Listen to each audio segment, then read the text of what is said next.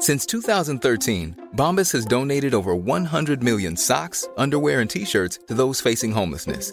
If we counted those on air, this ad would last over 1,157 days. But if we counted the time it takes to make a donation possible, it would take just a few clicks. Because every time you make a purchase, Bombas donates an item to someone who needs it. Go to bombas.com slash ACAST and use code ACAST for 20% off your first purchase. That's bombas.com slash ACAST, code ACAST. Introducing Wondersuite from Bluehost.com. Website creation is hard, but now with Bluehost, you can answer a few simple questions about your business and get a unique WordPress website or store right away. From there, you can customize your design, colors, and content. And Bluehost automatically helps you get found in search engines like Google and Bing. From step-by-step guidance to suggested plugins, Bluehost makes WordPress wonderful for everyone. Go to bluehost.com/wondersuite. Está con nosotros Ana Ferrabertí, ganadora de dos, eh, dos premios Sunor. Los dos son de edición de audio. No, uno es mejor ficción sonora y este que es el, tenemos custodia compartida. Vicente, uno de mis compañeros, tiene el del año Claro. pasado, tengo yo el de este año que es a diseño sonoro, que es lo que hago yo Claro. en mi podcast, además de muchas otras cosas. Pero bueno, es, es lo que me enorgullece más ahora mismo, porque es lo que acaba de ganar un premio. Para mí, ya lo he dicho muchas veces, eh, no me atrevería a decir el, el mejor podcast a nivel creativo, porque es pillarse los dedos, pero... de- Hombre, porque hay mucho, hay mucho. pero, para, pero, pero a mí me gusta mucho cómo lo hace. O sea, no- ya no es si- no el resultado, ¿no? Sino el cómo, porque no hay una gran empresa detrás, sois unos amigos, os reunís y, y aún así hacéis cosas súper creativas, cada episodio es distinto, eh, se Bueno, tocan todas las... no, todas ahora las- hemos habido un cambio de Bueno, paradigma ahora este sí. último año. hay diferentes temáticas, o sea, jugáis con mucha temática, con- o sea, se- Ujú. es, es como, se podría, Tendríais como una entrevista cada uno de por qué se ha hecho este episodio, en qué está basado. No, y bueno, y cada uno a lo mejor te va a contar una peli distinta, porque claro, como, como trabajamos en comunidad, cada uno lleva, trae sus cosas a cada reunión y dice, vale, yo quiero hacer esto, y el otro dice, ah, pues lo tuyo combina, Claro. combina con lo mío. Por Pero eso digo mismo que episodio a lo mejor te voy a decir, no, para mí esto tiene que ver con el mar, con los recuerdos del mar, Sí, y el otro sí. te va a decir, no, va, para mí tiene que ver con que quería hacer ah, una tragedia. Y de hecho, los, los episodios en los que hablabais del cómo se hacía están súper guays y súper recomendables a todo el mundo que quiera crear cosas porque solamente escuchar la discusión era como, qué guay, yo quiero estar ahí en esa mesa escuchando y aportando. Qué guay. Sí, tenemos esto. Si alguien lo quiere escuchar, es un capítulo como un extra que se llama Preparando la vuitena, preparando la, la octava temporada, literalmente. Es la primera reunión de guionistas de qué es lo que queremos hacer. Claro, y por enlazar con lo que estáis haciendo ahora, eh, trabajáis un poco en Colmena, Eh, sí, correcto, Mente Colmena. que es vuestra última serie dentro del podcast, que recuérdame el nombre porque no me ha visto bien. Nido de avispas. Nido de avispas, que me está encantando. Ya te dije que lo único Gracias. que no me gusta es que no han salido todos los episodios. Entonces, No el lo- del lunes que viene, Claro, el pero es que- es el que tengo más ganas de que salga. he decidido no escucharlo hasta que estén. Lo siento. Guau. Pero es que el cuarto es muy heavy. Claro, ¿eh? pero El me cuarto- dejas con ganas y no, digo, pues no, ya lo escucharé en Vale. diciembre. Vale, yo te recomendaría escuchar el cuarto porque el cuarto depende de todo, o sea, toda la tensión que se ha estado generando durante los primeros tres, hay muchas cosas que explotan en el cuarto. Claro. Y pero creo que el efecto es muy guay. Es un poco contradictorio porque molaría que estuviesen todos, pero entonces a nivel trabajo es como, vale, y la gente solo ha fundido en un fin de semana y, Sí, no, y y a mí me gusta que la gente vaya pensando porque es, es de intriga, es de misterio, también hay humor, hay realismo mágico, pero hay muchas incógnitas que son muy raras y que eh, hay un personaje principal que tiene muchos problemas para entender muchas cosas, tú tienes que saber un poquito más que el personaje principal, pero no del todo, porque Sí. hay muchas cosas que forman parte de su mundo que no forman parte del tuyo. Para mí la idea también es tener que esperar al próximo capítulo para resolver todas las movidas que te están pasando Claro. por la cabeza. Dicen que algunas avispas tienen recuerdos. Lo vi, lo leí en un artículo. ¿Quién es Mel? Mel no es un nombre que yo conozca. Ni yo. Y yo conozco a todo el mundo. Y yo, Eh, Es que me ha dejado un mensaje. ¿cómo que un mensaje? Yo soy bueno recordando caras. Tengo eso en común con las avispas. ¿Y si fuera una nueva persona? Creo que nunca ha habido una nueva persona. ¿Cómo sería? ¿Y qué le diría? Barisit Sulfuric presenta Nido de avispas.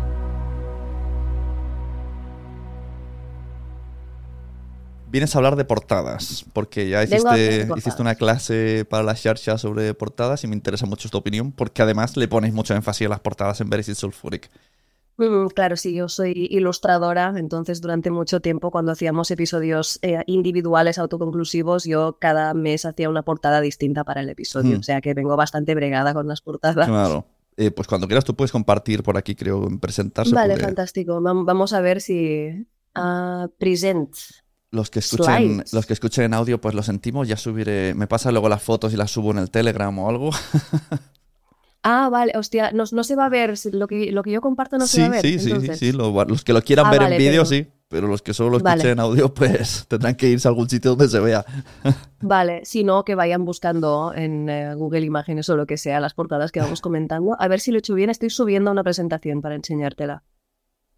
Bueno, eh, mientras tanto, mientras se sube el tema, si no voy a compartir pantalla directamente, am, yo hice una clase para la Sharsha que trataba de grafismo y comunicación en podcasting en general. Aquí lo tenemos. ¿Lo ves, no? Sí, ¿tú la puedes eh, cambiar o tengo que darle yo? No, lo puedo cambiar yo. Vale. Vale, pues esto, yo ah, di una clase sobre grafismo en podcasting en general, que estaba bastante centrada en las portadas, porque ine- inevitablemente la portada es como la reina del grafismo en podcasting, va a ser como la primera impresión que va a tener mucha gente de nuestro podcast, a lo mejor te sale, como hemos visto en la página de RTV, en recomendados y relacionados con un podcast que escuchando y vas a decir, hostia, Claro, ¿esto de qué va? Si tiene que ver con el podcast que estoy escuchando y me gusta la portada, a lo mejor clico. A lo mejor si no me da ninguna buena vibración la portada ni me O sea, porque aquí en ¿no? España lo, que, lo más top, que es la radio, es poner a la persona con los brazos cruzados de lado. Sí, esto es un clásico de la radio. que entonces pero no, es verdad no tienes ni que idea de qué va. Pero claro, o sea, la radio yo lo entiendo, ¿eh? no me parece la mejor práctica, pero entiendo que la radio viene de un mundo puramente de sonido y de ondas que la gente ah, da un, le da un botoncito en su transistor y ya está. O sea, no tiene que ver al presentador porque no estaba en internet la radio hasta Ujú. hace unos cuantos años. Entonces, el mundo del podcasting le ha dado un poco un, un toque de atención a la radio diciéndole, oye, las portadas son importantes, mucha gente ah, va a ver primero tu programa con Claro. una, un cuadradito en su móvil que ah, antes de escuchar ninguna voz está bien cuidarlo, ¿no? Pero sí, igualmente, eh, en- no sé si en Cataluña Radio se sigue haciendo, pero cuando yo trabajaba ahí, la cosa antes de empezar cada temporada era reunir a todos los presentadores de todos los programas en un plato o, bueno, ni siquiera reunirlos a todos. Tenían una hora en plan de tráete ropa negra, vas a tener un fondo blanco, te vamos a hacer una foto con los Como- brazos cruzados. Como en el cole, ¿no? Y eso va a ser la portada del programa en redes, va a ser tu avatar en Twitter e Instagram, va a ser la, también la, la foto de portada de tus redes, va a ser todo, todo es tu cara y creo que hay otras maneras de funcionar. Sí que es verdad que la cara, como vemos aquí, si la persona que presenta el podcast o el programa es conocida, sí que Sí, llama ayuda. la atención, pero a lo mejor si es un presentador que acaba de empezar, mm, puedes hacer una cosa mucho más creativa. No sé, no, no todos los presentadores tienen ah, la misma fama y van a atraer a las mismas personas o al mismo número de personas solo con su cara bonita, que, está muy bien una foto, pero se puede ser más creativo. Sí, sí. Entonces, bueno, lo que yo traje a, a- a esta clase, además de como consejos básicos para hacer una portada, fueron unas cuantas portadas como parte interactiva final de podcast, sin contar de qué iba el podcast para ver si los alumnos sabían adivinar solo con la portada de qué trataba el podcast. Ya sabemos, ya sabemos que no todos los conceptos son súper fáciles de transmitir a través de una portada. Que me lo digan a mí, que Marisi Sulfuri, que es un pez, y es un podcast que cambiaba de argumento a cada capítulo, es una cosa que no, no es súper fácil de plasmar gráficamente. Pero si la portada hace bien su trabajo, ya tenemos una parte. ¿no? Entonces, eh, es lo que vengo a jugar contigo un Uh, poco. vale, Te vale. traigo varias portadas. hay, tengo como cuatro ejemplos principales que creo que representan cosas distintas que le pueden pasar a una portada y después una ronda rápida si nos da tiempo. Vale, vale, Si, llega. Pueden estar muy bien o pueden estar muy mal. O sea, puede que no me sepas decir de qué va el podcast porque es una mala portada y esa es la gracia también, Vale. que veamos qué falla en las portadas. O sea que empezando por Off Menu, que es un podcast que recomiendo también, que a mí me gusta muchísimo.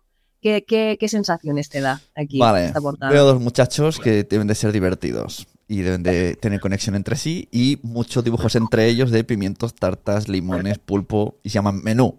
O sea, de alguna manera... El menú sería fuera de menú. El título sería fuera Ah, de menú. vale, o sea, pues- con, con el título fuera de menú, las caras de estos chavales Sí. y los dibujetes. De que- alguna que manera queda. es una charla graciosa, simpática sobre alimentación. No sé si saludable o no, no tengo ni idea. Simplemente, o de creación de platos, no sé. Has, has acertado muchísimo. Está muy bien y me gusta que hayas visto que los chavales son graciosos, porque sí son dos humoristas. Entonces, claro, si tú, eh, estos chavales son ingleses, si eres fan de la comedia inglesa o si eres se- sencillamente una persona que vive en Inglaterra, en el Reino Unido, vas a ver sus caras y vas a pillar perfectamente. Ya la tónica del podcast la vas a entender solo por tu presencia. Entonces, esto es como un- una trampa que te, que te he puesto aquí porque es una cosa que no tenías por qué Pero saber. si están Pues dedicados a la... ¿Ellos en su oficio se dedican a comida? No, ¿O ahora son... te cuento, ahora Vale. te cuento. La idea del podcast es que son estos dos chavales. Para ver este episodio completo, entra en la membresía quiero ser podcaster.com.